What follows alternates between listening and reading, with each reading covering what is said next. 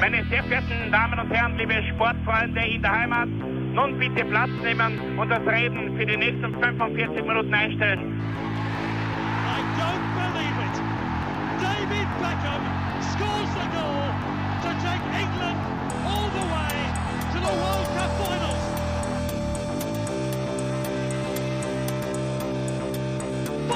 Oh, they've scored! I do not believe what I've just seen! Troy Deeney has scored a penalty! He scored! Oh, Troy Deeney has scored from a Leicester penalty that was saved by Almunia! Und warten noch ein bisschen, warten noch ein bisschen, dann können wir uns vielleicht ein, ein Viertel genehmigen. Herzlich willkommen, liebe Zuhörer und Sportfreunde, zur neuen Folge des Trikotaustauschs, dem Podcast über Fußballtrikots und Fußballkultur. Mein Name ist Florian Bruckmüller und an meiner Seite darf ich wie immer Klaus Vogelauer begrüßen. Hallöchen und hello. Ja, Klaus, ähm, Derby-Zeit im Trikotaustausch und dieses Mal geht es ähm, an die Merseyside sozusagen. Richtig, wir haben uns beide schon Pilzköpfe geschnitten für die Folge. Genau, richtig. ähm, ähm, we love them, yeah, yeah, yeah. ähm, wir schauen uns einmal das äh, Derby äh, zwischen dem FC Liverpool und dem FC Everton an. Ein sehr prestigeträchtiges Derby und eigentlich auch schon sehr lange. Ja, definitiv. Also es ist eigentlich seit den äh, 1890ern. Da hat es die ersten Unglaublich, gegeben, ja. Wenn man hernimmt, ich glaube, ähm, 1878 ist der FC Everton gegründet worden.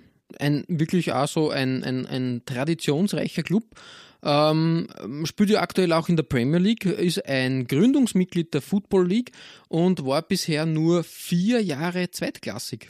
Ja, und sie sind eben, also, weil du sagst Premier League, sie sind auch einer von, glaube ich, nur fünf oder vier Clubs, die auch in der Premier League ähm, ein Dino sind, sozusagen. Also ich glaube, Everton, Liverpool, ja. Arsenal, äh, Chelsea, ich glaube, es sind fünf, ja. fünf Vereine, vier oder fünf Vereine sind die, die seit Gründung der Premier League seit 1992 immer dabei waren. Und da gehört Everton dazu. Sehr beachtlich eigentlich, muss man mhm. sagen. Also wirklich, ähm, ich würde auch sagen, Everton ist halt dann so der, ähm, ja, leider immer im Schatten der ganz großen Namen, wie du schon gesagt hast, Chelsea, Arsenal mhm. etc. Ähm, aber trotzdem, wie gesagt, äh, mächtig, mächtig viel Tradition und Spielkultur äh, da äh, bei Everton vorhanden. Richtig, ja. Ähm, Du wirst dir in dieser Folge den äh, großen FC Liverpool äh, umbinden, so sozusagen. Ist es, jawohl. Und der, wie gesagt, hat er auch eine, eine langhalt, ja, langanhaltende Tradition. Das ist richtig. Das ist, also es gibt über, über den FC Liverpool, über die Raids eigentlich sehr, sehr viel zu sagen. Ähm, ich versuche das in aller Kürze hier ähm, zusammenzufassen, aber um diesen großen Verein ein bisschen zu skizzieren. Und ich habe Liverpool ja da deswegen übernommen, weil natürlich Rot ähm, mir ein bisschen besser zu, zu Gesicht steht als Arsenal-Fan als das Blaue von Everton. Okay. okay. Muss ich alles so sagen. ähm, aber ja, wie gesagt, also es ist, es, so, You'll never walk alone, sage ich einfach nur. Das, ja, das ist einfach ist der wohl bekannteste und berühmteste Football-Chant der Welt. Und der wird natürlich mit dem Liverpool Football Club und seinen Fans verbunden, ganz eindeutig, mit, den, mit der Red Army, wie die Fans heißen. Es ist ein Musical-Song von 1945 im Übrigen. Wie viele ja, es hat was wissen. Theatralisches, ja, immer, wenn das im, im, genau. im, im Stadion an, ähm, angesungen wird. Das, Richtig. Da, da, auch als, man, ich bin auch eigentlich Liverpool-Sympathisant, mhm. ich bin da eigentlich recht recht äh, neutral, was das betrifft. Ich bin an der Merseyside eigentlich auch neutral, also da gibt es jetzt auch genau. keine, keine Ich finde, Everton hat auch seinen Reiz. Ähm, mhm man muss halt sagen, Liverpool, die Atmosphäre und auch dieses Rundherum, es, ähm, es ist jetzt ein sehr ausgelutschter Begriff, aber ein Kultclub einfach. Ja, und sehr, definitiv. Also, ähm, ja, ein, ein prestigeträchtiger ähm, Club und als, als Fußballfan ist Liverpool eine, eine, große Nummer, auch wenn man jetzt nicht direkt verbunden ist. Richtig. Es ist, wenn, wenn, natürlich ist es ausgelutscht, aber wenn ein Verein äh, den, den Begriff Kultclub verdient hat, dann ist es mit Sicherheit der FC Liverpool, weil er einfach wirklich Kult ist. Und weil man eben, wie gesagt, uh, You'll Never Walk Alone ähm, ist einfach ein, ein, ein der Fußballsong, den es in den Stadien halt gibt und den man kennt und den man verbindet mit diesem Verein. Ähm, und der ist eigentlich erst als Coverversion bekannt geworden, nämlich, also dieses Musical-Liedchen äh, von 45 mhm. äh, wurde 1963 dann von äh, Gary, Gary and the Pacemakers äh, gecovert. Mhm, ja. Und damals war es üblich, dass die aktuellen Hits vor Spielbeginn in den Stadien in der First Division gespielt wurden und okay. damit halt temporär von den Fans vor den Matches gesungen wurden. Ähm, The Cop, die legendäre Stehplatztribüne an der Enfield Road in Liverpool, hat das Lied aber dann einfach über die Jahre hin weitergesungen. Äh, vielleicht auch deswegen, weil eben Liverpool in diesem Jahr 1963, 64 zum ersten Mal seit 17 Jahren wieder äh, Meister wurde und man daher vielleicht auch einfach gute Erinnerungen äh, mit, dem, mit dem Song verbunden hat und dadurch ist es halt ein wirkliches Kulturgut geworden. Ähm, möglich, dass das, wie gesagt, diese Verbindung einfach äh, geschaffen hat mit dem Meistertitel und da haben wir das gesungen und wir singen das einfach weiter. Äh, The Cop ist, ja. übrigens, ist übrigens so ein Stichwort, das ist eine weitere Legende vor der Merseyside. Ähm, wo man auch dazu sagen muss, die Merseyside, äh, es ist das Merseyside Derby, äh, weil der Fluss Mersey durch Liverpool fließt. Deswegen ist es so genannt. Äh, mhm, aber ich habe übrigens lange nicht gewusst, woher diese Bezeichnung The Cop stammt. Wird ja oft okay, genannt, ja. der Cop, die große äh, Fantribüne von, von, von Liverpool. Ähm, und es braucht gar nicht lang, das, um das herauszufinden. Der Cop ist nämlich prinzipiell die Bezeichnung für äh, eine Stehplatztribüne in einigen englischen Fußballstadien zumindest und ist mhm. benannt nach dem südafrikanischen Berg Spion Kop oder Spion Kop. Äh, in dem okay. sind im Burenkrieg viele britische Soldaten bei der Schlacht von Spion Kop gestorben. Und die meisten ah. der Toten stammten aus, du kannst dir das schon denken, woher die stammten, aus Liverpool. Na klar, Liverpool. Natürlich, ja. Mhm. klarerweise. Und da braucht man dann nur eins und eins äh, zusammenzählen. Ähm, und in der Saison 67, 68, das, das führt uns dann weiter, ist, hat übrigens die, der Legende nach auf genau dieser Tribüne, auf der Kopf, äh, bei einem nebligen Spiel die Geburtsstunde des modernen Fangesangs geschlagen. Weil da angeblich beim nebigen Spiel haben die, die Fans von The Cop nicht gesehen, wer es durchgeschossen hat für Liverpool, weil die Spieler wieder zurückgekommen sind zum Anstoßgeist und sie haben daraufhin in Richtung der Auswärtsfans skandiert, Who's got the goal? Who's got the goal? Im Gesang halt und die Gegentribüne hat geantwortet und daraufhin, das war so angeblich der Legende nach der Geburtsstunde von den modernen Fangesängen, wie wir sie heute kennen. Und Geburtsstunde ist gleich das nächste Stichwort. Also ich, mhm. ich, ich, fließe weiter. Es geht Schlag auf Schlag historisch. Schlag. ja, popkulturell fast schon. Richtig, richtig, weil die Gründung von, vom Liverpool FC ist nämlich eigentlich sozusagen äh, dem Lokalwahlen zu verdanken. Ah, jetzt wird's, Das ist ja. wirklich, wirklich spannend, weil die Toffees haben ähm, damals in den 18, ausgehenden 1880ern noch an der Enfield Road gespielt. Das war das Aha. Heimstadion des FC Everton. Und die haben dort 1890, 1891 schon ihren ersten Meistertitel gefeiert. Das vergisst man auch oft. Das ist, die sind wirklich äh, eigentlich schon sehr früh erfolgreich gewesen. Und weil sie so erfolgreich waren, hat sich ihr Stadionvermieter, ein Brauereibesitzer namens John Holding, äh, gedacht, mhm. jetzt verlange einfach das zweieinhalbfache für die Stadionmiete. Weil ja, die spielen eh so gut, die müssen das jetzt äh, brennen, wie man auf, auf gut österreichisch sagt. Ja.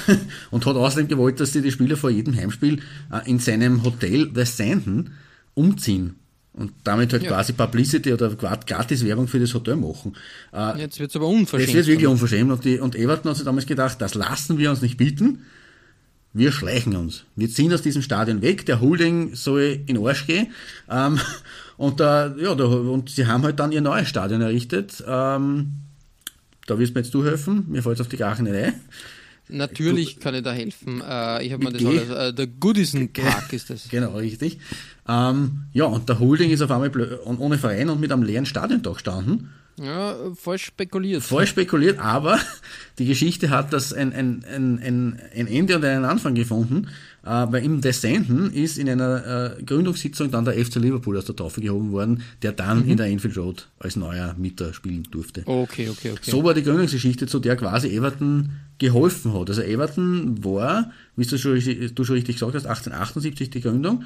Ähm, und der FC Liverpool eigentlich erst 1892, nach dieser ganzen Geschichte um die Enfield Road, also 14 Jahre jünger, ist eigentlich der große FC Liverpool als der mhm, lokale. Ja, ja, richtig, richtig. Also eigentlich ist das quasi der Junior in dieser in dieser Derby-Geschichte. Aber was sind 14 Jahre, wenn das halt schon seit 130 Jahren so Richtig. geht? Sag jetzt einmal oder mehr.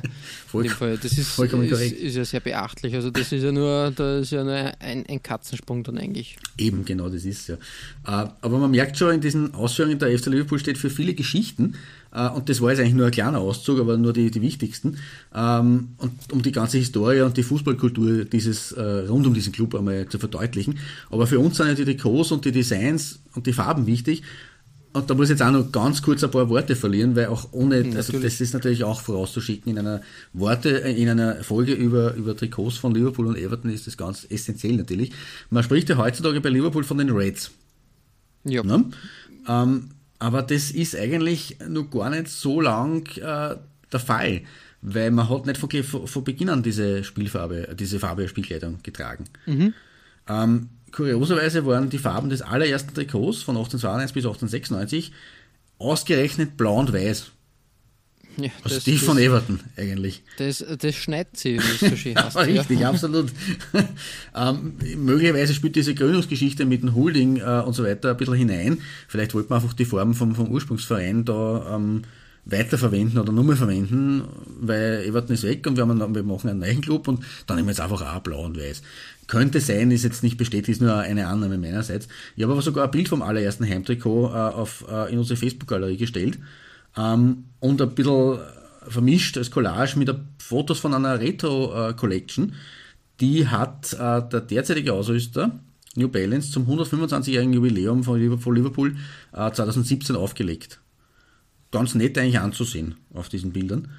Ähm, erst 1896 übrigens ist man dann äh, unter einer Trainerlegende der viktorianischen Ära übrigens, unter Tom Watson, ähnlich in roten Leibern aufgelaufen, allerdings in weißen Hosen.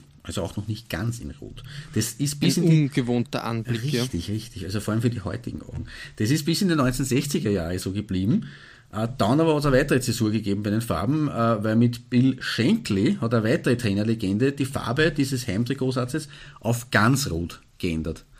Und mit einer verblüffenden Wirkung, in der ersten Saison, in der sie in Rot gespielt haben, haben sie, und das ist auch wieder so eine Geschichte rund um Liverpool, nach 73, 73, ist eine, eine, eine unfassbare Zahl eigentlich, nach 73 Jahren zum ersten Mal den FA Cup geholt.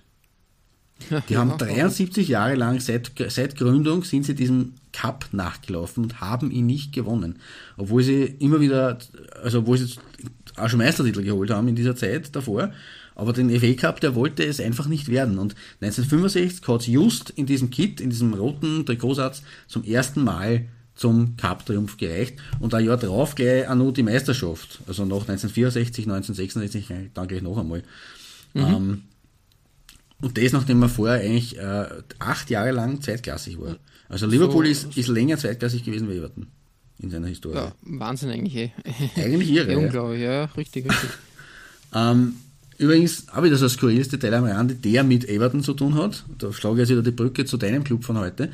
Ähm, In diesem Jahr, ähm, 1966, ähm, ist man direkt der Nachfolger von Everton geworden als Meister. Everton war als Titelverteidiger angetreten. Ähm, die sind damals als die Mercy äh, Millionärs bezeichnet worden, weil sie anscheinend so hohe Gehälter und, und eben ein paar Stars in ihrer Mannschaft hatten, die, Okay. die Toffees. Ähm, und der Titelverteidiger FC Everton hat sich geweigert, äh, dem Pokal, dem Rivalen aus derselben Stadt direkt weiter, weiter zu schicken und hat darauf bestanden, alles äh, nach den Regeln sozusagen zu machen und die Trophäe, den Meisterpokal, erst ins FE-Hauptquartier zu schicken nach Lytham St. Anne's. Und Okay. dann über diesen Umweg erst dann zu Liverpool, was ja eigentlich völlig schwachsinnig ist, aber Everton hat so auf Stuhl geschalten, Ja, hat gesagt, muss- ja. sicher nicht. So, so nett, ja, Genau. genau. Und damit ist der Pokal natürlich viel spät angekommen und Liverpool hat den Meistertitel mit einer Nachbildung aus Pappmaché feiern müssen. so, zunächst. Also Aber sehr kreativ gelöst, muss man sagen. Ja. Man muss ja nur zu helfen wissen. definitiv. Aber Everton hat da schon auch die, das merkt man, diese, diese Derby-Rivalität, die feine Spitze, da haben sie einer was reingegeben mit dieser, mit dieser Geschichte. Ähm, aber ich muss zurückkommen zum Mr. Bill Shankly, der hat nämlich mit diesen drei Titeln Mitte der 60er Jahre eine Erfolgsära begründet. Die hat bis, in, bis zum Ende der 80er Jahre gedauert und an deren Ende haben wir 1990 dann äh, den, bereits den 18. Meistertitel gefeiert in Summe. Aber eben 1990 zum bisher letzten Mal. Seitdem laufen sie diesem Titel nach und heuer könnte es ja na, nach 29 Jahren zum ersten Mal wieder soweit sein, wer weiß. Ähm, übrigens, Schenkels Asche wurde nach seinem Tod auf dem Rasen der Enfield Road verstreut. Also auch so, so haben wir ihm eine gewisse Ehre erwiesen. Ich bin jetzt am, auch schon fast am Ende meiner einleitenden Worte unter Anführungszeichen angelangt und die, das einleitende Worten ist vielleicht ein bisschen ein Hohn, weil es jetzt doch sehr lange war. Ähm, aber ich muss jetzt auch noch was zum Logo des FC Liverpool sagen, wenn ich darf. Ja, sicher. Ähm, 1955 ist das Wappentier der Stadt äh, auf die Dressen vom FC Liverpool dazugekommen. Der sogenannte Liverbird, so eine Sagengestalt, halb Adler, halb Der Liverbird, ja. Genau. der Liverbird von Liverpool. Ähm, den, der ist zu sehen auf dem Royal Liver Building an der Mersey. Mhm. Ähm, und zwar gleich in doppelter Ausführung. Äh, die beiden Viecher haben sogar Namen bekommen. Das sind Bella und Bella und Bertie. Der Bertie. Genau. Also, Kreativ, ja. ja richtig. Ähm, die beiden Flammen, die den Liverbird umgeben im Wappen von Liverpool, ja. die sollen an das Hillsborough-Denkmal vor der Enfield Road erinnern. Und äh, Hillsborough wird dir aber sagen, das ist das, also Hillsborough ist eigentlich das Stadion von Sheffield Wednesday. Ähm, aber in Wahrheit wird vor allem bei unseren mitteleuropäischen Ohren wird Hillsborough mit der Riesenkatastrophe im FA Cup Halbfinale 1989 verbunden. Ähm, damals, heute werden ja die FA Cup Halbfinalspiele in Wembley ausgetragen, so wie auch das Finale. Damals war es so, dass die FA Cup Halbfinalpartien äh, jeweils auf, auf neutralem Platz ausgetragen wurden. Immer wechselweise, also jedes mhm, mhm. woanders halt von den beiden. Äh, und Hillsborough war der Austragungsort damals ähm, vom Liverpooler Halbfinale im FA Cup. Und äh, bei einer Panik dort haben, damals waren die Sicherheitsvorkehrungen natürlich extrem lax und das trotz mehrfacher äh, äh, Vorfälle und die Behörden haben sie nichts geschissen und es, es Ja, es ist nie ernst genommen worden. Danach genau. hat man so das Gefühl, genau. wenn, man, wenn man die Zeit so, so ähm, Beiträge aus dieser, aus dieser Zeit äh, hernimmt, da war das halt, ja, ist halt so, okay, beim nächsten Mal passiert es vermutlich nicht. Richtig, oder, richtig. Ja. Also deswegen, das ist halt sehr auf die lockere Schulter genommen worden, bis es eben zu Hillsborough kam. Das war dann allerspätestens äh, der Grund zu sagen, na, wir können so nicht mehr weitermachen, weil in Hillsborough wurden bei einer Panik im völlig überfüllten Liverpool-Fanblock 96 Menschen zu Tode gequetscht oder getrampelt. Mhm, ja. Und das war natürlich eine, eine Riesentragödie. Ja, richtig. Genau. Und im Übrigen die zweite äh, Fankatastrophe mit Liverpool-Beteiligung, weil schon vier Jahre davor hat es ja das berühmte Meistercup-Finale gegen Juve gegeben in Brüssel im Heidelstadion, ähm, Richtig, ja. wo ja auch eine, also wo ja auch viele Menschen gestorben sind eine tragische Phase, was, was äh, die Sicherheitsvorkehrungen äh, betreffen, glaube ich, im, im, Fußball und im Stadion, aber glaube ich auch eine richtungsweisende Phase, die die Standards für, für, heutige, für heutige Sicherheitsvorkehrungen getroffen haben. Definitiv. Ähm, Definitiv. Ist, ist leider, da ist immer die Frage, hätte man das nicht durch, durch Weitsicht verhindern können oder ja, war Sicherheit. das ja, das war, wie gesagt, halt, es, ist halt sehr tragisch. Es, immer, es, es, geht so weiter, es geht so weiter, wir machen nichts, weil es, es, es, es passiert eh nichts Schlimmes und na, das, das passt schon. Ich glaube schon, dass man dem, wie du sagst, schon vorher Rechnung tragen hätte können, dann wäre das nicht passiert. Zumindest war das die, der Wendepunkt und ab den 90ern, ab der Premier League Phase natürlich auch wieder kritisiert von Arbeiterklasse etc., ähm, ist es halt dann eher zum, wie soll man sagen, äh, High Standard äh, Event geworden, die Premier League-Spiele mhm. mit einem Mittelklass-Publikum dann vermehrt. Ähm, ist natürlich, wie gesagt, auch ein zahlsteiniges Schwert, weil man da jetzt auch sagen kann, dafür waren die Preise dann nicht mehr leistbar für, für einfache Leute, für die Arbeiterklasse, eben die eigentlich den Fußball geprägt und gepusht hat. Ähm, aber dadurch ist natürlich auch diese ganze Hooligan-Problematik und diese Sicherheitsproblematik äh, eingedämmt worden und ja, der englische Fußball dorthin gekommen, wo er jetzt ist, vom Stadionerlebnis her zumindest. Und das ist wichtig. Ja, das ist auch wichtig für die Leute, die ja. sich den Fußball anschauen. Ne? War man immer wenn man, wenn man sich ähm, Stadien in, in England äh, an, ansieht, das ist eh irrsinnig, also unvorstellbar eigentlich, wie gesittet das dann zeitweise ja, ja, im Stadion abläuft. Mhm, auch bei großen Rivalitäten. Genau, definitiv. Also das, da, da gibt es in, in Kontinentaleuropa bei weitem Schlimmeres äh, zu erzählen, auch in Österreich im Übrigen. Also ja, ja richtig, in gerade in Österreich, genau, sage ich jetzt einmal. Richtig. Das ist leider beim, beim Wiener Derby, das ist äh, mhm. über die Jahre, ich finde das in den letzten Jahren sogar wieder schlimmer geworden. Und, ja, ja, es ist und, definitiv äh, wirklich, so. Ja, ähm, halt die Frage. Man auch natürlich aber, so Wellentäler, aber derzeit sind wir so in einer Phase, wo es wo es halt auch wieder so ein bisschen ein, ich will gar nicht sagen sozialer Stellvertreterkrieg ist, Krieg ist, weil es eigentlich sozial von beiden Seiten durchmischt ist, aber es ist irgendwie so ein, ja, schwierig in der heutigen Zeit. Ja, die, die Rivalität ist halt so wieder richtig aufs Gesellschaftliche dann schon irgendwie über, übergelaufen und irgendwie, ja. Genau. Schwierig, schwierig, schwierig. Das, das würde, würde, würde jetzt den Rahmen sprengen, würde, würde genau sagen, ähm, bei dem ganzen, äh, bei dem ganzen, ähm, wie soll man sagen, negativen Punkten, die aufgezählt worden sind, ähm, auch was Positives. Ähm, beim, bei der Recherche wird das äh, Merseyside Derby auch immer gerne als Friendly Derby bezeichnet. Mhm. Ähm, das ist im Gegensatz zu, zu, zum Birmingham Derby, wie man jetzt da wieder aktuell gesehen hat, äh, ja wirklich ein friedliches Derby eigentlich. Aber im Grund war es nicht, ne? Ähm, dadurch, dass das in Liverpool so mm, eng beieinander ist, das Ganze, äh, gibt es in vielen Familien halt blaue und rote Fans sozusagen. Mhm. Okay. Und deshalb ist es wird nicht so heiß gegessen, wie gekocht wird, sozusagen.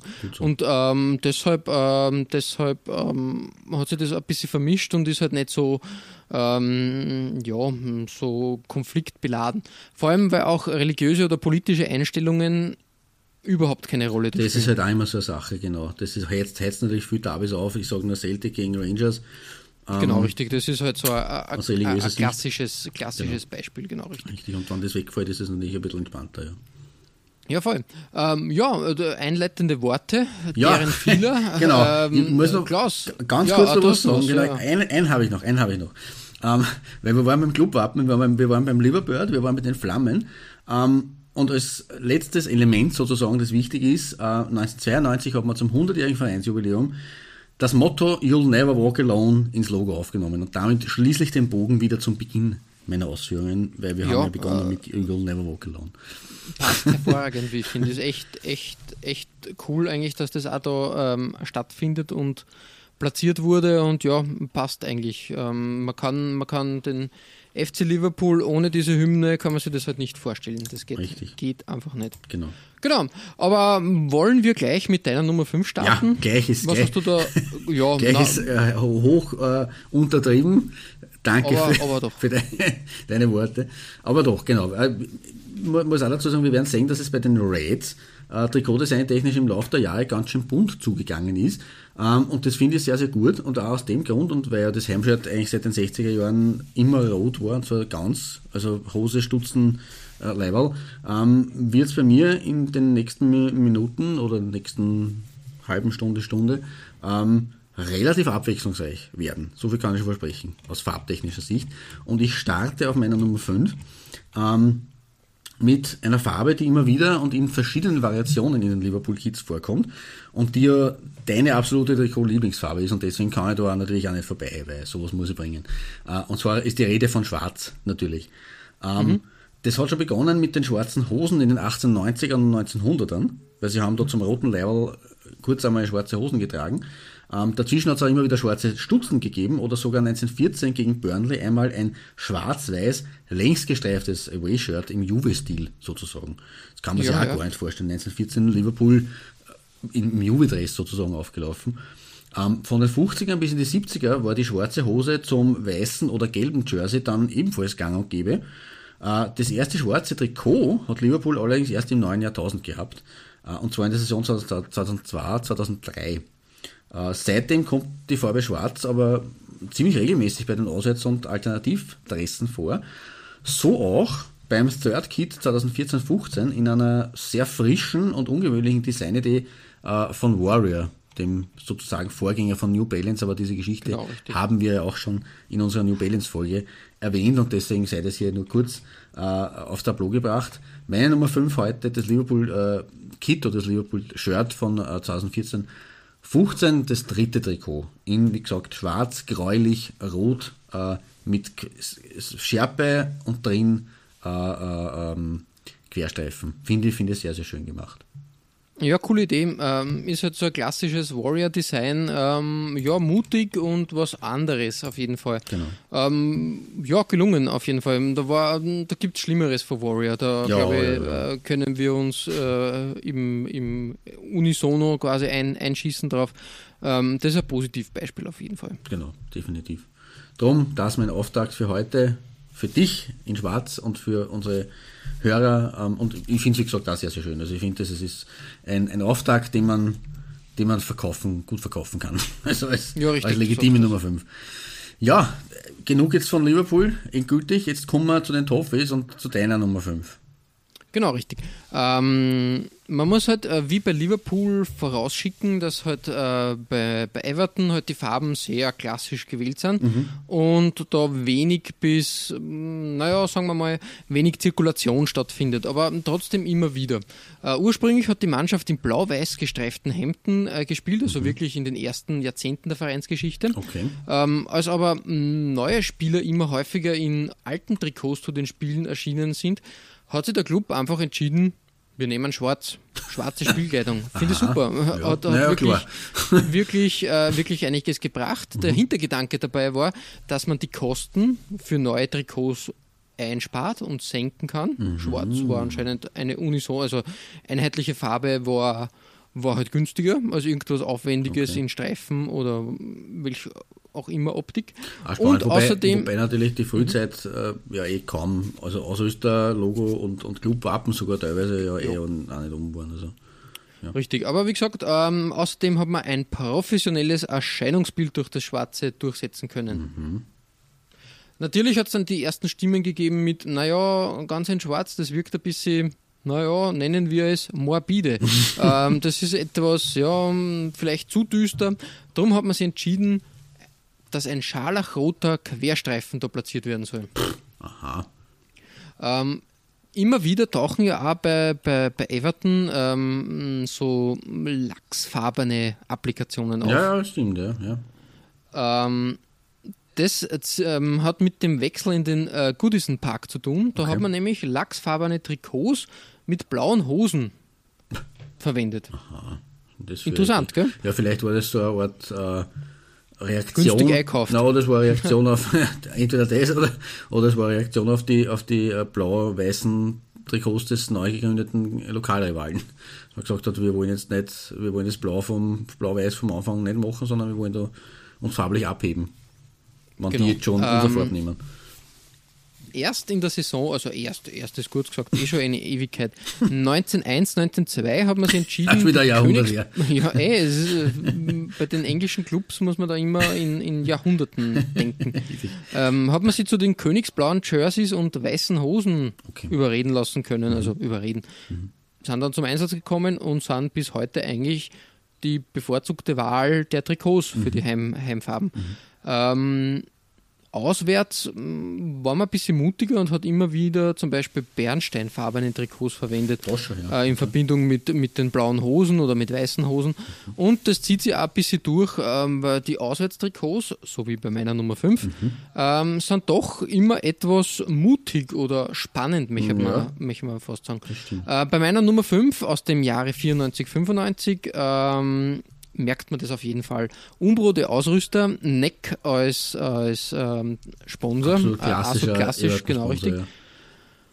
Und dann hat man ein buntes Umbro-Rauten-Wirrwarr, muss man fast sagen, in Grautönen gehalten, fast schon so wie, wie, wie eine Steinoptik Ja, ähm, da, ein Streifen. Dann hast du die weiße, weiße Fläche mit den, mit den Umbro-Rauten quasi als, als Wasserzeichen. Ähm, einen, das ist ein Stilmittel, was jetzt wieder, wieder bei Umbro Einzug gehalten hat in der Saison, gern, gern wiederverwendet wird.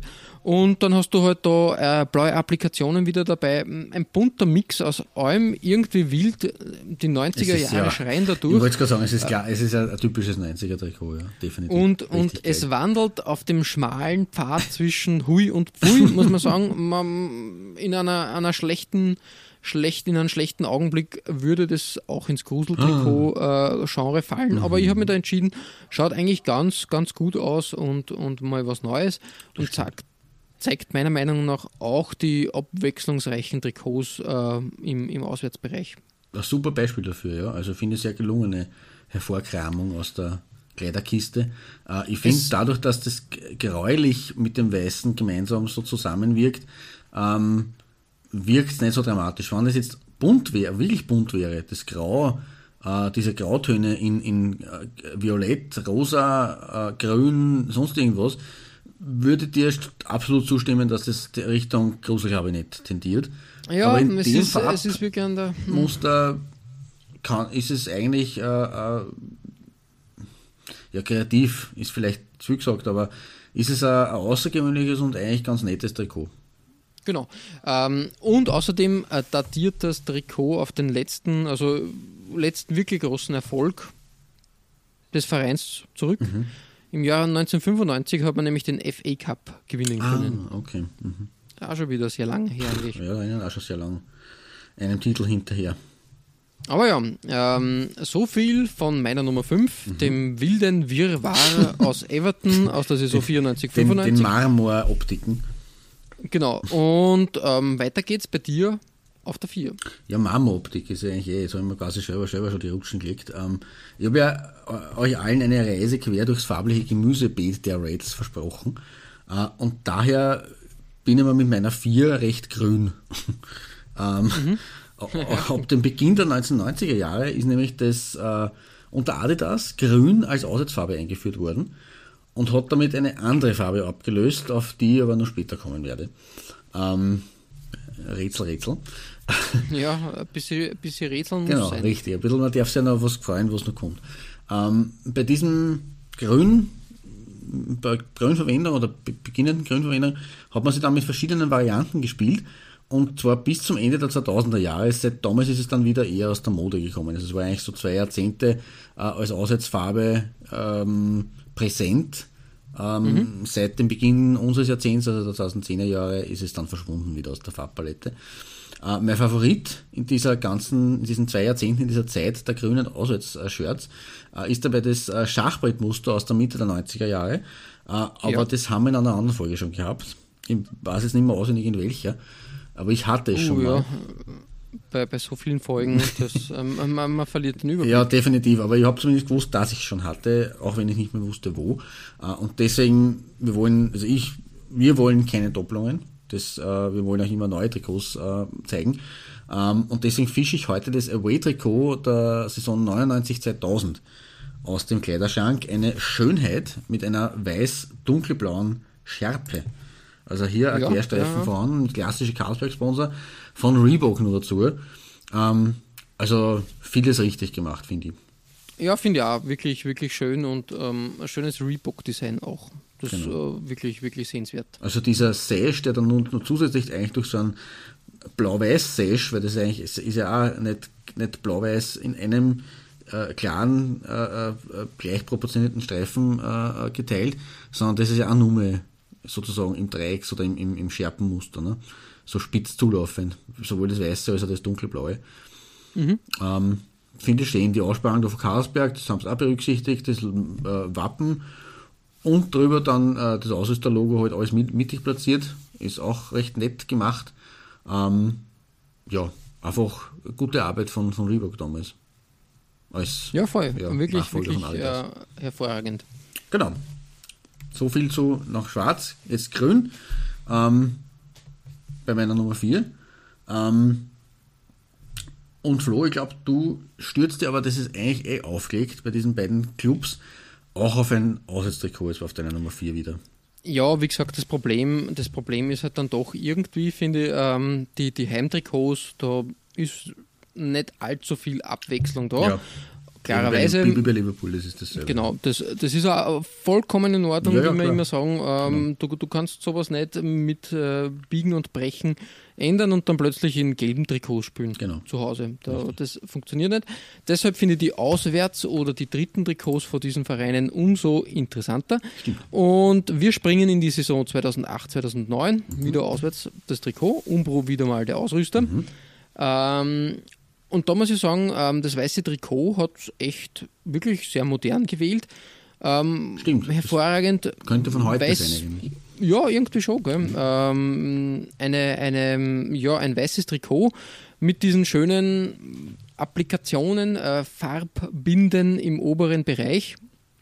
Im, im, im Bereich halt der Umbro-Raute und des Everton-Wappens äh, wirklich schön eingefasst sozusagen, als würde man das halt irgendwie besonders hervorheben wollen.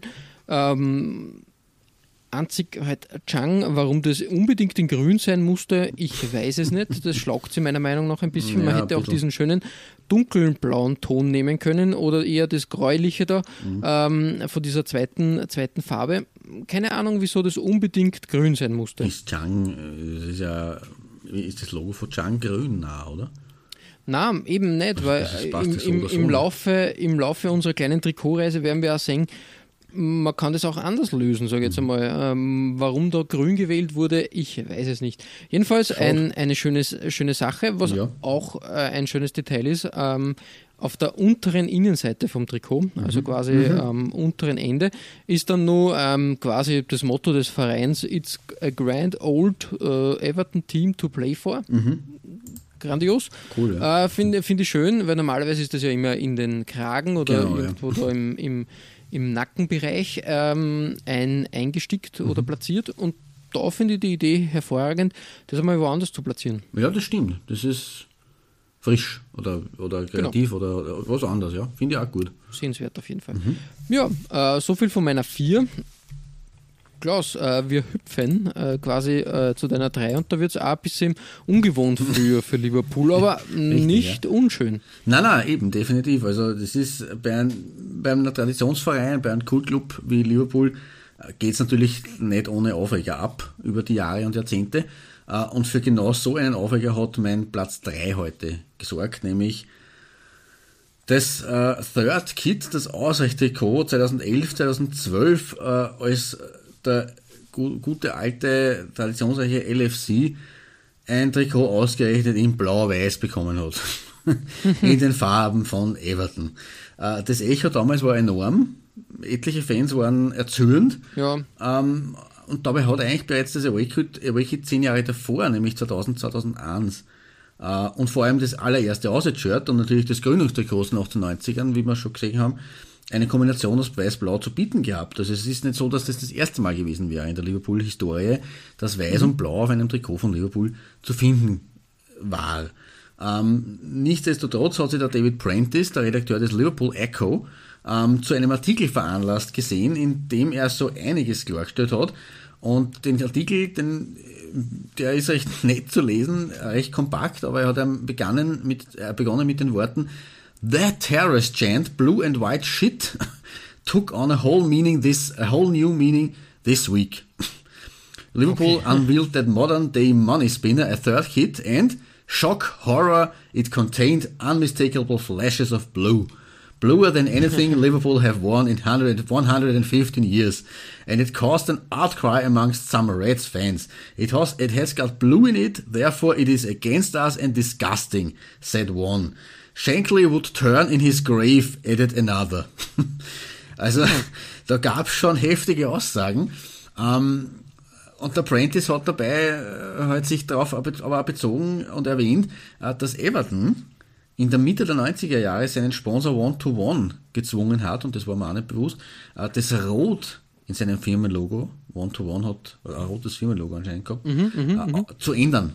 Weil sonst Okay, okay. diese, diese, äh, also da hat die Farbe für Wirbel gesorgt, äh, sagt der Prentice, oder schreibt er in diesem Artikel.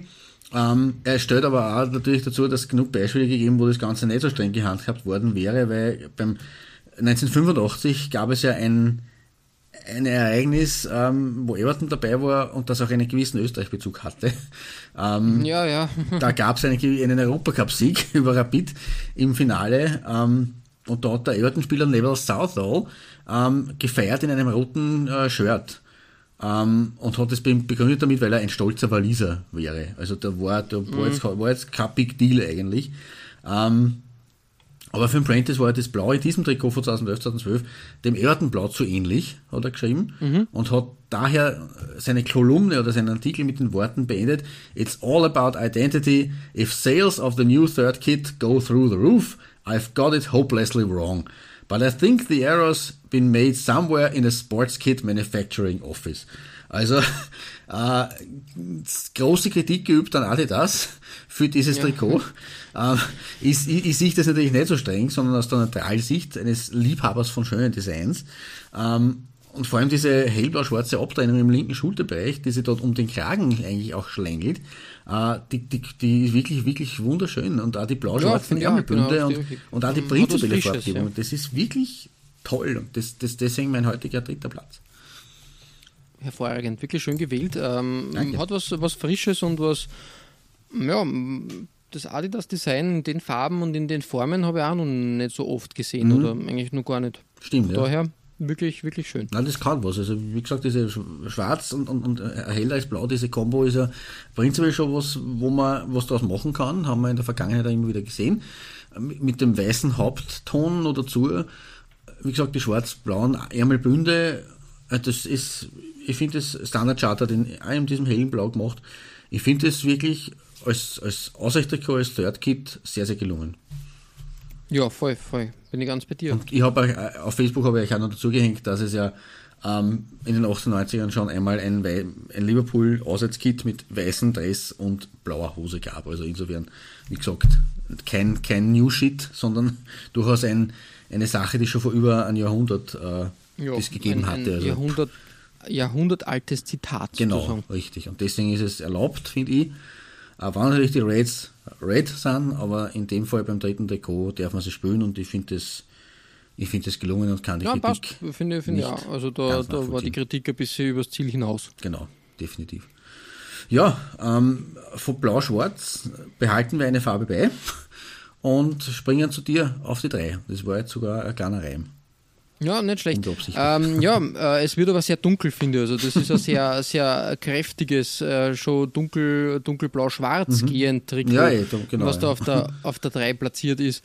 Ähm, 2012, 2013 die Saison, Away wieder mal ähm, das Trikot. Und es ist halt wirklich ähm, eine schöne Mischung aus einem klassischen Design, also der Kragen, also der, der länger gezogene äh, Knöpfkragen, finde ich da echt, echt gelungen, äh, klassisch Schaut edel gewählt. aus mit der Farbe. Genau. sagen, Und, und, und, und, ähm, äh, weil wir vorher ein bisschen ähm, gerätselt haben, warum das damals nicht funktioniert hat. Bei diesem Trikot ähm, ist alles, ähm, also vom, vom Chang-Sponsoring über dem Wappen, über bis hin zum Nike-Swoosh, alles einheitlich in einem Gold-Gelb gehalten. Was die Sache ja nur, nur viel, viel edler macht, Das ist richtig, finde. ja. Also so gold-schwarz oder gold-dunkelblau, gelb-dunkelblau, das schaut schon, schon sehr, sehr, sehr nice, sehr, sehr nett aus. Ähm, ja, jetzt kann man natürlich sagen, entweder hat Nike das Ganze besser aufgefasst und besser gelöst als Umbro, oder es ist einfach über die Jahre hinweg dieser Lerneffekt, Lerneffekt eingetreten. Vielleicht hat sie, haben sie da ein paar Reglements in der Corporate Identity des Vereins geändert Auch oder auch bei, bei Chang selber. Ähm, Chang ja sehr lange als, als äh, Sponsor beim Verein äh, dabei gewesen. Ähm, ich glaube auch, äh, ich glaube, dass, dass da irgendwie ähm, Thailänder ja bei Everton auch irgendwie die, die äh, im, im Hintergrund die Fäden ziehen.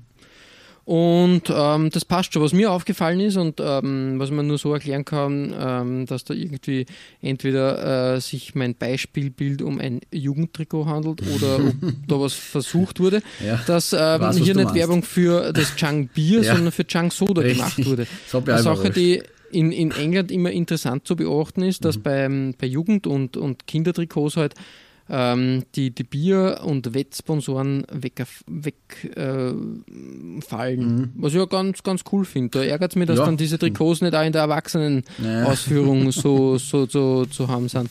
Hier eine interessante Zwischenlösung, dass man halt auf Chang Soda verweist.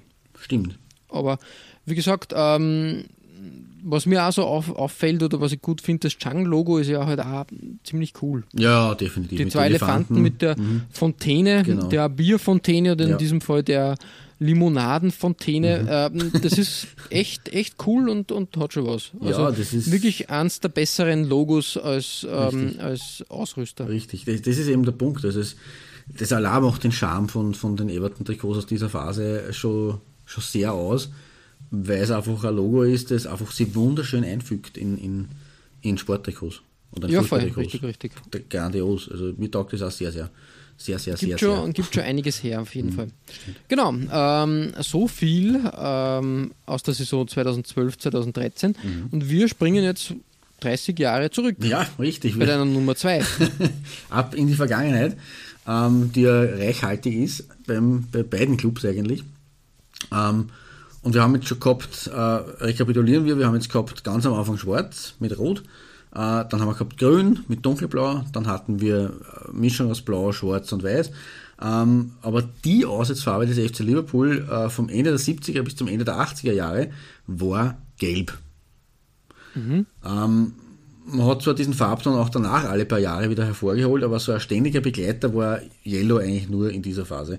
Äh, meine Silberplatzierung heute geht daher an das Away-Kit von 82 bis 84 mit Nadelstreifen, Crown, Paints und Umbro. Ja. Ein Traum. Es ist, Super Sache, ja. es ist sozusagen auch die Spiegelung des damaligen Heimshirts, weil das war auch mal ein, Mhm. ein Nadelstreif-Ding. Ähm, rot mit weißen Nadelstreifen und Nadelstreifen wissen wir, das gefällt uns einfach. Ähm, Jawohl, das stimmt. und das ist eigentlich auch fast ikonisch, also sowohl das Aussehen als auch das Heimtrikot, ein fast ikonisches Design für den Club. Den verbindet man auf, das verbindet man einfach mit Liverpool in dieser, dieser Zeit. Ähm, ähm, und ist wirklich toll an, anzuschauen und fällt natürlich nur dazu, äh, mitten in die erfolgreichste Zeit des Liverpool FC. Wie gesagt, von, von, den, von Mitte der 60er bis Ende der 80er oder bis 1990 ähm, haben sie in Summe, ähm, um da jetzt kein Plätzchen zu sagen, sie haben bei fünf Meistertiteln gehalten zu Beginn der 60er Jahre, haben dann, mhm. glaube ich, mit ihrem zweiten Meistertitel 1966 Arsenal eingeholt auf sieben. Das heißt, da waren sie dann gleich auf mit Arsenal Rekordmeister in England. Ähm, und haben dann im 1990 den 18. geholt. Das heißt, sie haben in dieser Phase äh, 13 Meistertitel eingesammelt in mhm. knapp 80, zwei Jahrzehnten, ja. zweieinhalb Jahrzehnten. Also das war, und dazu natürlich noch internationale Triumphe, FA Cup etc. Also Liverpool war ähm, eine, eine riesen, riesen Größe in dieser, in dieser Zeit. Wahrscheinlich so eine Phase, wo man sich gedacht hat, die werden nie wieder, so wie Bayern momentan vielleicht, oder äh, Juve, PSG, äh, die werden nie wieder äh, irgendwo vielleicht einmal Vierter oder Fünfter werden. Es hat eine Zeit gegeben, ähm, in die 80er Jahre, wo Everton und Liverpool sich ständig abwechselt haben. Ich kann jetzt die Jahreszahlen ja, mich nicht erinnern oder nicht aus dem FF sagen, ja. aber da war Everton Meister, dann war Liverpool im Jahr drauf Meister, dann war wieder Everton Meister, dann war wieder Liverpool Meister. Also da war die, die, die First Division in, in, in Liverpooler Hand, in der Hand der Stadt der Beatles. Ja, unglaublich eigentlich. Ja. Also so aber gesehen, es, es ja. geht manchmal sehr schnell im Fußball. Das ja, ist immer wieder, das ist richtig. Immer wieder der Fall und ja, im Moment äh, Liverpool auch sehr lange halt einfach eine Durststrecke gehabt und ja. so, so immer, immer um internationale Platzierungen gekämpft genau. und, und äh, ja, immer ja, von, von Meister reden wir gar nicht mhm. und, und jetzt halt wieder, wieder im Hoch eigentlich. Echt, im, im Fußball vergisst man ja sehr schnell. Das ist wieder Vor- und Nachteil gleichzeitig, weil im, momentan ist es so mit dem Champions League Finale letztes Jahr und mit, mit äh, den Erfolgen mit Jürgen Klopp und heuer, wie gesagt, Riesenmeister-Race gegen, gegen Man City ähm, wagt man ja gar nicht daran zu denken, dass das eigentlich vor zwei, drei, vier Jahren, vor allem auch vor Klopp, äh, so war, dass sie eigentlich ständig darum gekämpft haben, dass zumindest, dass sie überhaupt Top 4 sind. Geschweige ja, denn irgendwo um die Meisterschaft mitspielen. Also das war eigentlich eher so eine Geschichte mit, naja, irgendwann sind sie mal sogar nicht einmal Top 6 gewesen. Also Liverpool hat in den 2010er Jahren durchaus kämpfen müssen. Und darum, ja, dieser Rückbezug auf die, auf die frühen 80er Jahre mit einem großartigen Trikot in gelben Hauptton, in hellgelben Hauptton und äh, mit, mit Rot versetzt natürlich mit der Zeit, mit der, mit der Haupt, der Erstfarbe sozusagen. Alles andere, also wirklich der, der Sponsor Crown Paints, der, der klassische Sponsor von damals, mit Umbro-Logo, mit LFC und dem, dem Liverbird, mit den Ärmelbünden, mit dem Kragen, das war alles im Rot gehalten und das passt aber mit dem Gelb ganz gut zusammen und das ist für mich die, die zweitbeste, das zweitbeste Trikot des FC Liverpool in ja, unserer heutigen Folge. Wirklich, wirklich äh, gut gewählt. Danke, danke. Ähm, bei dir wird es, was den Sponsor betrifft, jetzt nicht großartig neu, aber stimmt, auch zu ja. Recht, wie wir vorher festgehalten haben, weil er wirklich äh, super ist.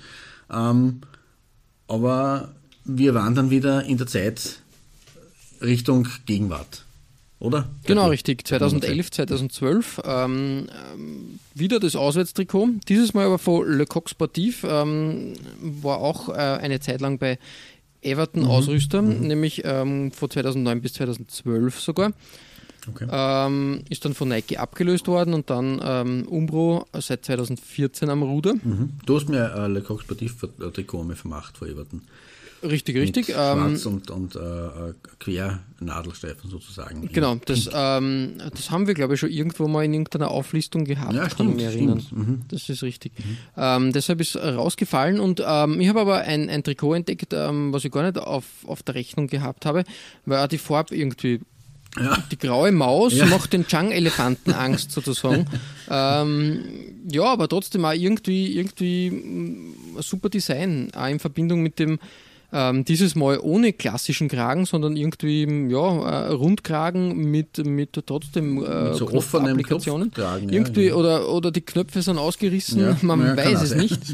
Aber auch, auch hier hat man sich entschieden, ähm, äh, die, ähm, das äh, Chang-Logo, das Everton-Logo und das Le Coq Sportif-Logo einheitlich in einem ja, was nicht, dunkelblau, schwarzton, mhm. äh, irgendwie so in die Richtung zu halten und das macht die ganze Sache besonders Das Chang-Logo schaut auch sehr gemalt aus. Das wollte ich mir vorher eigentlich auch schon sagen.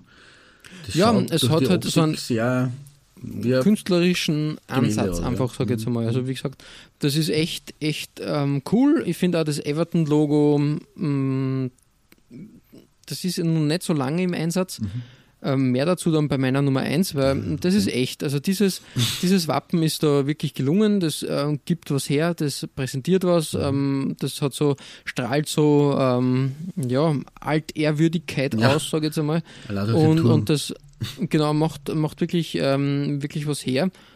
Und ja, eigentlich ähm, simpel, aber effektiv, wie es immer so schön bei mir heißt. Und dementsprechend bei mir auf der Nummer 2. sehr gute Wahl, muss ich sagen. Also es ist War mir auch eher Fan. unbekannt, muss ich ehrlich Mhm. sagen. Also ich habe das gar nicht so auf der Rechnung Das- gehabt, dass, ähm, dass dieses Grau da vorherrschend war. gräulich Silber in Verbindung mit Everton Auswärtstrikots sagt man schon was. Dieses konkrete jetzt auch nicht wirklich, aber äh, macht auch was her. Also es passt ganz gut, so als Alternativfarbe zu dem Weiß und Blau eben äh, ist er äh, gräulich oder es schaut ja fast ein bisschen cremefarben aus. Wenn man sich so die, die Tür da im Hintergrund anschaut, das ist, weiß ich jetzt gar nicht, irgendwie es ist es ist kein es ist ein seltsames Grau. Ja, ein schönes es, Grau. nicht- aber ja, es, es wirkt halt sehr edel ähm, ins genau. Metallic gehen, sage ich jetzt genau, einmal. genau. Ja, super. Ja, genau. Super, super, super. So viel von äh, meiner Nummer 2. Ja, Klaus. Mhm. Ja, jetzt sind wir schon bei der Es ist soweit. ne? Genau, richtig. Was ist bei dir auf der 1 zu finden? Ja, ich habe jetzt alle möglichen Aussatzfarben ähm, durchbesprochen und euch gezeigt und dir gezeigt, lieber Flo, was es so alles gegeben hat in der Liverpool-Geschichte und da war ja viel Schönes dabei. Aber auf dem ersten Platz in einer Merseyside-Folge kann beim EFC Liverpool natürlich nur ein rotes Trikot stehen. Das ist einmal klar. Aber ich habe eins herausgesucht, äh, das jetzt abseits vom klassischen Design, weil, wie du so bei Everton auch schon richtig gesagt hast, ähm, ist jetzt auch bei, bei, bei Liverpool die Variation enden wollend. Da gibt es natürlich diese Nadelsteif-Geschichte, aber äh, habe ich jetzt auch nicht nehmen können, weil das wäre jetzt öd gewesen, weil da habe ich eben das Auswärtstrikot der Saison schon genommen. Äh, da gibt es andere Sachen mit diversen Applikationen.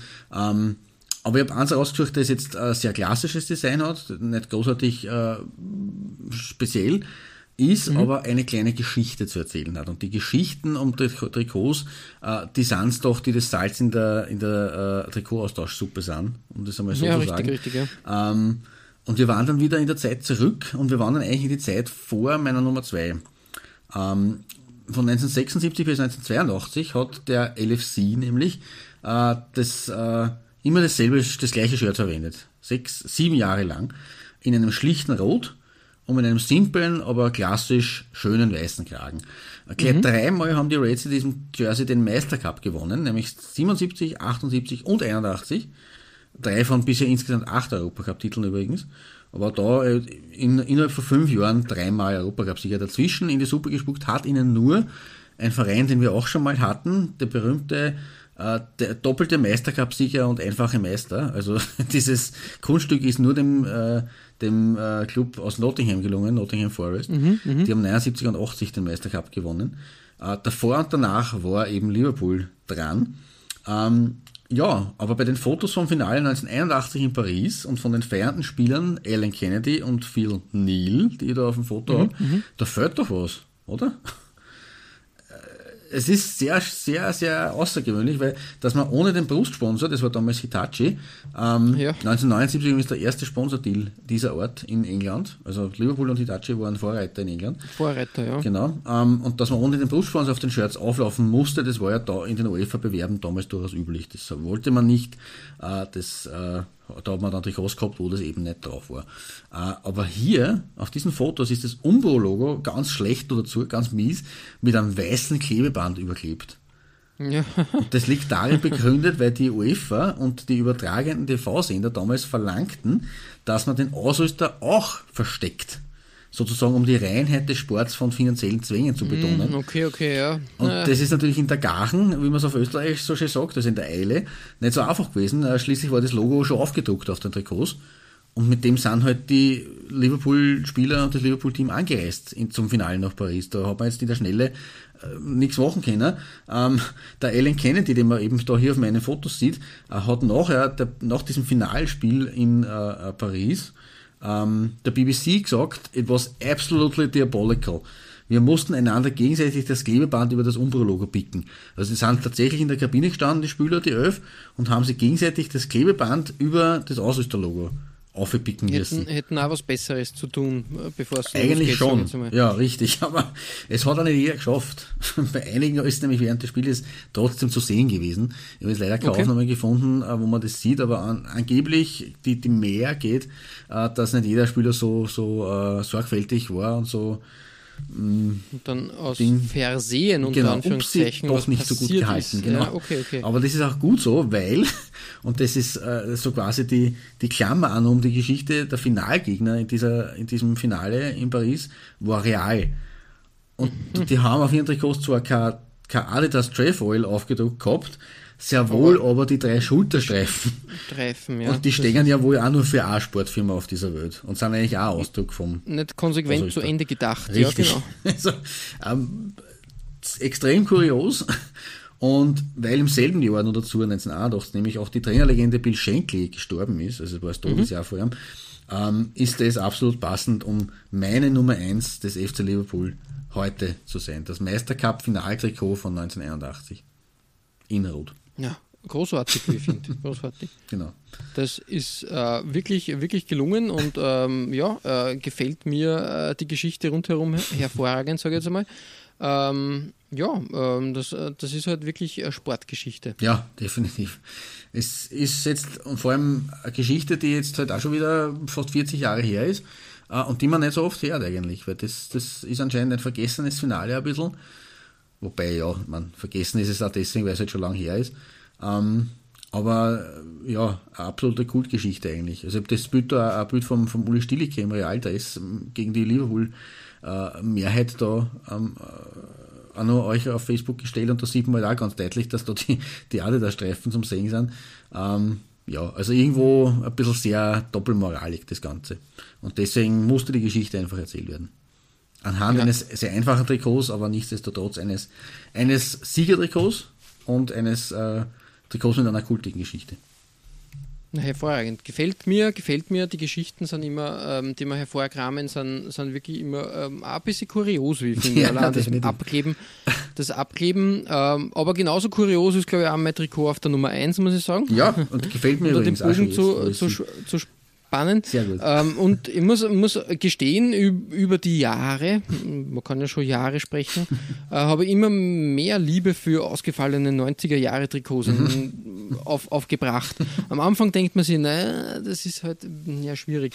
Ähm, aber es war halt eine bunte und, und, und wilde Phase des Trikotdesigns Mhm. und das war auch 1990 bis 92 beim Away-Shirt von Everton der Fall. Mhm. Umbro, der Ausrüster, und was sie da abspielt. Genau, Umbro viermal bis jetzt Ausrüster Mhm. bei Everton. Also wirklich, wirklich, wirklich oft ähm, der Ausrüster des Vertrauens. Und in der Phase hat man sich auswärts für ja, ein neongelbes Shirt entschieden. Das ist auch sehr ungewohnt. Neongelb-grün fast schon, sage ich jetzt einmal. Wobei Gelb natürlich du Und- eh gesagt hast, dass das durchaus auch öfter mal die Aussatzfarbe war. Ja, aber trotzdem ungewohnt Mhm. äh, für, für, für die Phase da. Ähm, äh, und ein wildes Streifendesign. Man hat da äh, dieses, ähm, einmal grundsätzlich diese Wasserzeichenstreifen, die wie so ein Mosaik über das ganze Shirt ähm, sie, sie ziehen. Und dann diese wilden 90er Jahre, ja, Design-Patterns. Dieser, dieser Graph wie ein Aktienkurs sozusagen.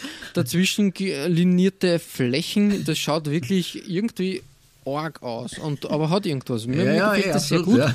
Diese Ähm, ich Pfeile find- da irgendwie. Auch zum Beispiel mh, überraschend, dass Neck, auch ein klassischer äh, Sponsor von Everton, hier so klein platziert Mhm. Das wurde. stimmt, gell? ja. Also wenn man sich vor allem an Das das, ist, an das, an das 5er oder 4er Trikot von dir heute Ja, erinnert, echt war es viel über, präsenter. steht in, in keiner Relation, Mhm. äh, aber trotzdem irgendwie lustig. Und dann muss man halt sagen, das habe ich schon anklingen lassen, das Wappen geht gar nicht. Also das Logo, das Ja. ist irgendwas. Naja, als- das sind als- also 80er, 90er Jahre Ideen gewesen, die irgendwie. Als, als wäre da nur die Hälfte irgendwie übertragen worden Ja. aufs, aufs, aufs Trikot, wie ich finde. Aber- Also da, da fehlt so viel. Gerade die Engländer haben dieses, in dieser Zeit sehr gespielt mit den Trikot, äh, mit den, mit den Logos. Ja, leider, das merkt man bei Everton, weil das ist echt ähm, nach hinten losgegangen. Mhm. Da muss man sagen, das aktuelle, die aktuelle Form ist da gelungen ja. und gibt was her und das wirkt halt einfach wie irgendein Schriftzug, der äh, hurtig äh, raufplatziert wurde. Ja, das ist der einzige Negativpunkt, den ich da äh, platzieren möchte. Aber sonst im Großen und Ganzen eine runde Sache, ein schönes Ding. Und damit schließen wir unseren kleinen Ausflug nach Liverpool. Oh. War wirklich, wirklich interessant und ja, sehenswert, möchte ich sagen. Total. Wir haben, glaube ich, viel, ähm, ähm, vor allem Auswärtstrikots begutachtet. Ähm, macht aber auch Spaß, wie gesagt, diese, Definitiv. diese Trikots genauer unter die Lupe zu nehmen. Ja. Und Liverpool, es war ein, auch ein friendly Trikot-Derby. Genau, richtig. Ja, so wie es ja, unsere Derbys sind immer friendly. Also da gibt es ja kein, kein Blut, Gott sei Dank, und keine Streitereien. Ähm, aber das. Zumindest nicht on air. Alles davor danach. äh, na, aber das äh, war wirklich sehr spannend zu beobachten und was ich wirklich auch festhalten muss, es ist keine solche Selbstverständlichkeit, dass bei Clubs, die von ihrem äh, Home-Trikot-Design so festgelegt sind und so, so klassisch sind, dann die Auswärtstrikots oder die Außer-Eich-Trikots so kreativ sind. Weil man hat oft genug äh, erlebt, gerade in den letzten Jahren auch, dass man einfach dieses Heimdesign hat und als Auswärtstrikot einfach die gespiegelte Farbe hernimmt in weiß und mit ein bisschen Rot vielleicht dazu. Also ohne, ja. ohne große Ideen, ohne große Kreativität. Und das, muss ich sagen, ist weder bei Everton noch bei Liverpool über die Jahre zu beobachten gewesen. Also seit der seit der modernen Trikotgestaltung, seit den 70ern, wie wir schon mal oft festgestellt haben, weil was halt vor den 70ern, 60er, 50er und so weiter davor war, da gibt es erstens, genau, gibt erstens eh nur Schwarz-Weiß-Fotos, das heißt farblich ist das eh schwierig zum, zum zuzuordnen. Ja, ja, ja. Äh, und zweitens war es natürlich auch nicht so überkreativ. Aber was halt seit den 70ern geleistet wurde bei beiden Teams im Auswärts- und Ausweichtrikotbereich, das ist wirklich cool. Also das muss ich sagen, ähm, ist abwechslungsreich. Das ist jetzt nicht irgendwie, dass ja, man sagt, okay, da genau, ist fünf Jahre ist halt ein weißes Trikot mit Rot ein bisschen verwendet worden, dann war ich, waren zehn Jahre lang war mit, mit Schwarz und ein bisschen Weiß dazu. Nein, es ist, es waren Muster, es waren Designs, es waren äh, Zickzack, es war alles ja, dabei. viel Abwechslung ja. einfach und das, das macht Spaß. Das hat mir auch Spaß gemacht, sich durchs Archiv zu wühlen und da ein mhm. bisschen, bisschen mehr herauszufinden. Ja, mir auch. War super. Ihr findet alle besprochenen Trikots als Nachlese der Episode auf unserer Facebook-Seite www.facebook.com slash Trikotaustausch. Infos rund um den Podcast oder auch über uns selbst findet ihr auf unserer Homepage www.trikotaustausch.at. Weitere Trikotaustauschgeschichten findet ihr auf unserer Instagram-Seite unter Trikotaustausch oder eben auf unserer Facebook-Page.